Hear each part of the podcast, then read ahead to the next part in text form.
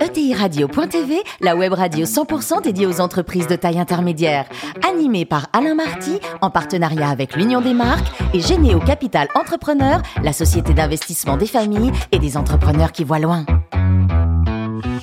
Bonjour à toutes et à tous, bienvenue à bord de ETI Radio. Vous êtes plus de 43 000 dirigeants d'entreprise abonnés à nos podcasts. Vous pouvez nous retrouver sur les réseaux sociaux. À mes côtés pour co-animer cette émission, Fanny Letier, cofondatrice de Généo Capital Entrepreneur. Bonjour Fanny. Bonjour. Et Nathalie Abella, directrice du programme Grandir, le programme d'accompagnement des ETI et des PME de l'Union des marques. Bonjour Natalia. Bonjour. Aujourd'hui, on a le grand plaisir d'accueillir Christophe Burkhardt, qui est le directeur général de IWG France. Bonjour Christophe. Bonjour. Alors Christophe, vous êtes né en 1969 à Alger, diplômé de Votre premier job, c'était chez IBM, euh, déjà dans le business pour débuter, Christophe. Hein? C'était la belle époque, mon cher Alain, où euh, on avait des ordinateurs qui faisaient un, un mètre cube à peu près de, de, de volume, qui euh, étaient 100 fois moins puissants que le smartphone que nous avons aujourd'hui, et qui coûtait à peu près euh, 50 fois plus cher. Donc c'était une très très belle époque. Aujourd'hui, c'est plus difficile pour ces boîtes-là qui se battent pour des pouillèmes de marge, donc je n'y suis plus. C'est moins fun, mais c'était très très sympa au départ. Ensuite, Toshiba et Compaq, vous avez aussi vécu 4 années à Houston. C'était une belle aventure? Oui, avec les Cowboys de Houston, très très sympa. Éviter l'humour euh, français et la politique, et puis vous vivez très très, très bien là-bas, c'est très sympathique. Donc, en 2004, vous intégrez Dell avec un modèle business euh, qui était étonnant à l'époque, qui le reste d'ailleurs aujourd'hui. C'est ça. C'était euh, c'était disruptif puisque euh, toutes les, les boîtes d'informatique travaillaient euh, avec des réseaux de distribution et Dell a inventé le modèle direct et donc a économisé à peu près 30% de la marge euh, du, du- de la chaîne de valeur et donc a pris des parts de marché extrêmement rapidement. Depuis 2004, vous avez atteint votre nirvana professionnel avec euh, Regus. Alors, le nom a changé, hein, IWG. Vous nous racontez un peu l'historique de ce groupe qui a été créé par un Anglais. Par un Anglais, Mark Dixon, euh, qui est encore l'actionnaire principal et le, le CEO de la boîte, qui a créé un modèle euh, d'utilisation d'espace de travail très flexible pour les entreprises il y a à peu près 30 ans. Et aujourd'hui, le groupe euh, est une holding qui s'appelle IWG, avec un certain nombre de marques à l'intérieur, comme Regus, qui est l'inventeur du concept, et Spaces, qui est aussi un inventeur euh, du concept, mais celui du coworking communautaire. Le groupe, c'est aujourd'hui 3500 sites dans 120 pays, donc c'est un, un gros réseau. Et en France, à peu près 300 000 mètres carrés de bureaux. Nous sommes présents dans, dans 76 villes avec 130 centres euh, en totalité. Hum, La clientèle, qui est, euh, qui est client Regus, par exemple? Alors, 30% de notre chiffre d'affaires, ce sont les TPE et les PME qui viennent chez nous pour bénéficier du service. Comme ça, elles n'ont pas besoin de, de s'en occuper et donc euh, elles peuvent se concentrer sur leur, sur leur core business. 30% d'ETI et de, de, de scale-up. Euh, qui viennent chez nous pour profiter notamment de la flexibilité et pouvoir euh, aligner le développement des espaces de travail avec le développement du business et, donc des effectifs, et 40% avec les grands comptes, donc notamment les entreprises du CAC 40. Fanny, il n'y a pas longtemps sur ce plateau, on accueillait la société Cardam, spécialiste de la transformation de l'immobilier de bureau, qui nous expliquait combien les locaux aujourd'hui sont un élément d'identité de l'entreprise et un levier d'attractivité dans le cadre de la marque employeur euh, pour finalement euh, attirer les talents et proposer une expérience de bureau euh, qui soit à l'image de l'entreprise. Finalement, on a une, im- une image de, Regus qui est qui fait plutôt des bureaux une, une commodité. Euh, comment est-ce que finalement on peut bien utiliser euh, Regus dans cette politique de marque employeur? Bonne question, très bonne question. hein. Je, je- je suis d'accord. Euh, oui, c'est clair, les études montrent que les, les environnements de travail qui incluent les lieux de travail sont un élément extrêmement important quand on considère le choix d'un employeur, surtout pour les nouvelles générations. Et, et, euh, nous sommes des spécialistes et notre volonté, c'est de créer dans nos sites un lieu qui soit à la fois extrêmement performant pour pouvoir y travailler, mais aussi un lieu de vie avec énormément de services, euh, des services de bien-être, de sport, de restauration, pour que l'expérience du collaborateur à la fin de la journée soit extrêmement positive. Et donc, euh, on a cette proposition de valeur qui est souvent plus forte que ce que peuvent faire les entreprises elles-mêmes. Oui. C'est pour ça qu'elles.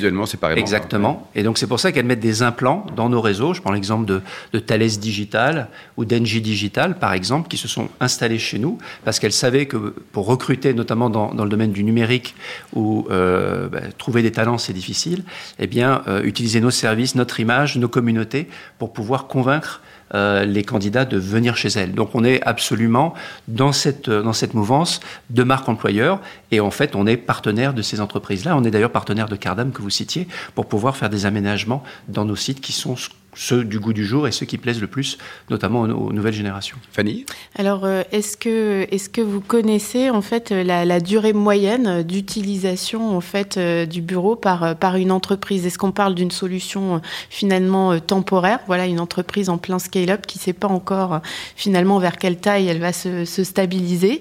Ou bien est-ce qu'il y a des, finalement des, formes d'utilisation plus, plus permanentes? Il y, a, vraiment un une variété d'utilisation extrêmement large.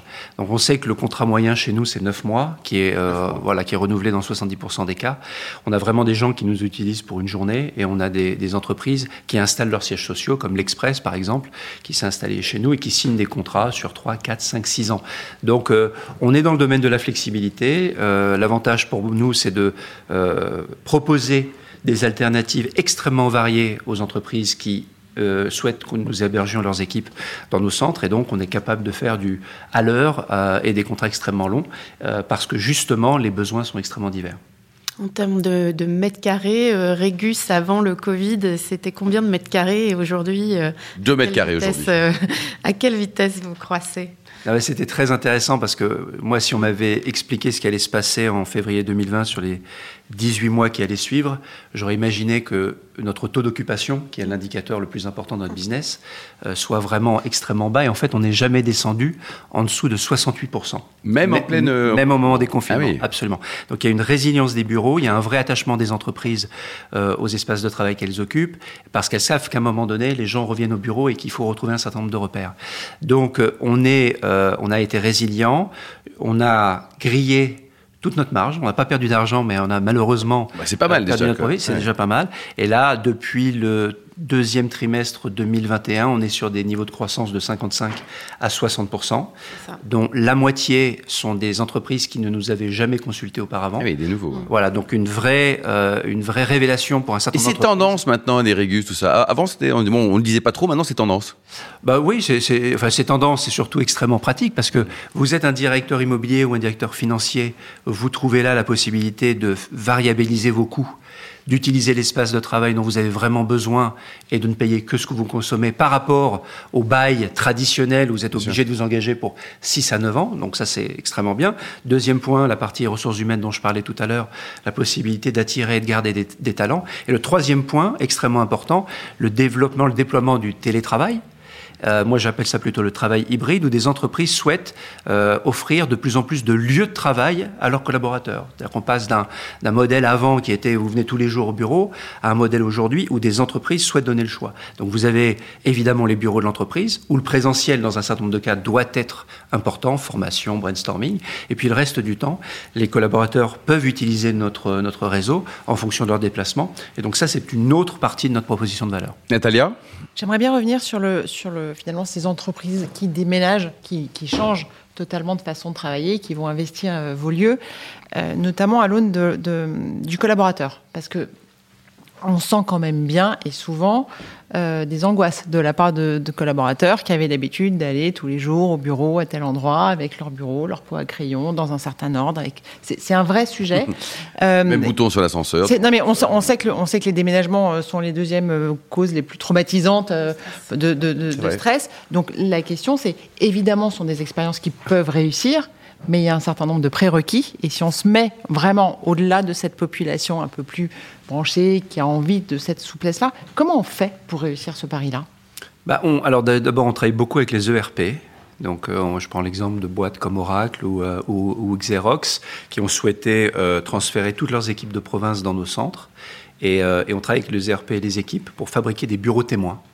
C'est-à-dire qu'on se met d'accord sur euh, qu'est-ce qui doit composer un bureau, quel est le niveau de service dont ils ont besoin, etc. Donc en fait, on travaille sur un cahier des charges qui euh, représente le besoin de l'entreprise. Donc je, pense que c'est une des manières effectivement d'adresser le point, c'est de créer un environnement que euh, l'utilisateur achète avant même de le trouver dans, notre, dans, dans, dans nos centres. Mais d'une manière générale, il n'y a jamais une, un, un contrat de commercialisation qui est signé sans une visite. sans un test. Donc on est extrêmement ouvert en fait à, accueillir des, prospects, euh, leur faire vivre l'expérience et une fois qu'ils ont goûté à l'expérience, généralement ça se, ça se passe plutôt, plutôt bien. C'est un peu comme lorsque vous déménagez, vous faites des visites, vous vous projetez et à partir du moment où vous êtes capable de le faire, vous, vous achetez le, le sujet. Je voudrais juste reparler un petit peu de vous, de l'entreprise, du groupe. Vous avez changé de nom il y a 4 ans. Mhm. Euh, qu'est-ce que ça a changé? Comment, comment on mène ce chantier-là? Et qu'est-ce que ça change? Euh, c'est très commercial, très marketing comme approche.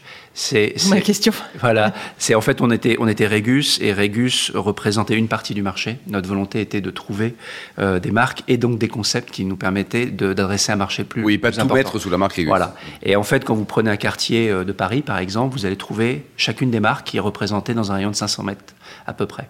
Et donc quand un prospect arrive généralement, on, tend les filets et avec euh, l'ensemble de ces, compé de ces théorie, concepts, pas. de ces prix, généralement, on a effectivement beaucoup de, possibilités de les avoir. Donc, le, concept reste toujours le même.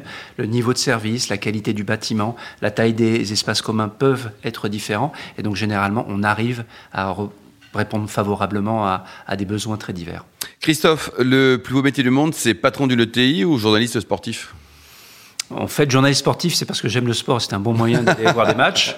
Mais euh, je crois que le plus beau métier, c'est celui euh, qui vous permet d'arriver tous les matins au bureau avec la banane, à travailler avec des équipes euh, qui, avec qui vous, vous travaillez en, bonne transparence et, avec beaucoup d'honnêteté, et surtout de relever des projets sympas. Bon, alors vous adorez le tennis. Le prochain Français qui va gagner Roland Garros, selon vous, Christophe, il est déjà né ou pas? Écoutez, je serais probablement mort quand ça arrivera. Pourtant, il est très jeune. Merci beaucoup, Christophe. Merci également à vous, Fanny et Natalia. Fin de ce numéro de ETI Radio. Retrouvez nos podcasts sur notre site. On se retrouve mardi prochain, 14h précise, pour une nouvelle émission. L'invité de la semaine de TI Radio.tv, une production B2B Radio.tv en partenariat avec l'Union des marques et Généo Capital Entrepreneur, la société d'investissement des familles et des entrepreneurs qui voient loin.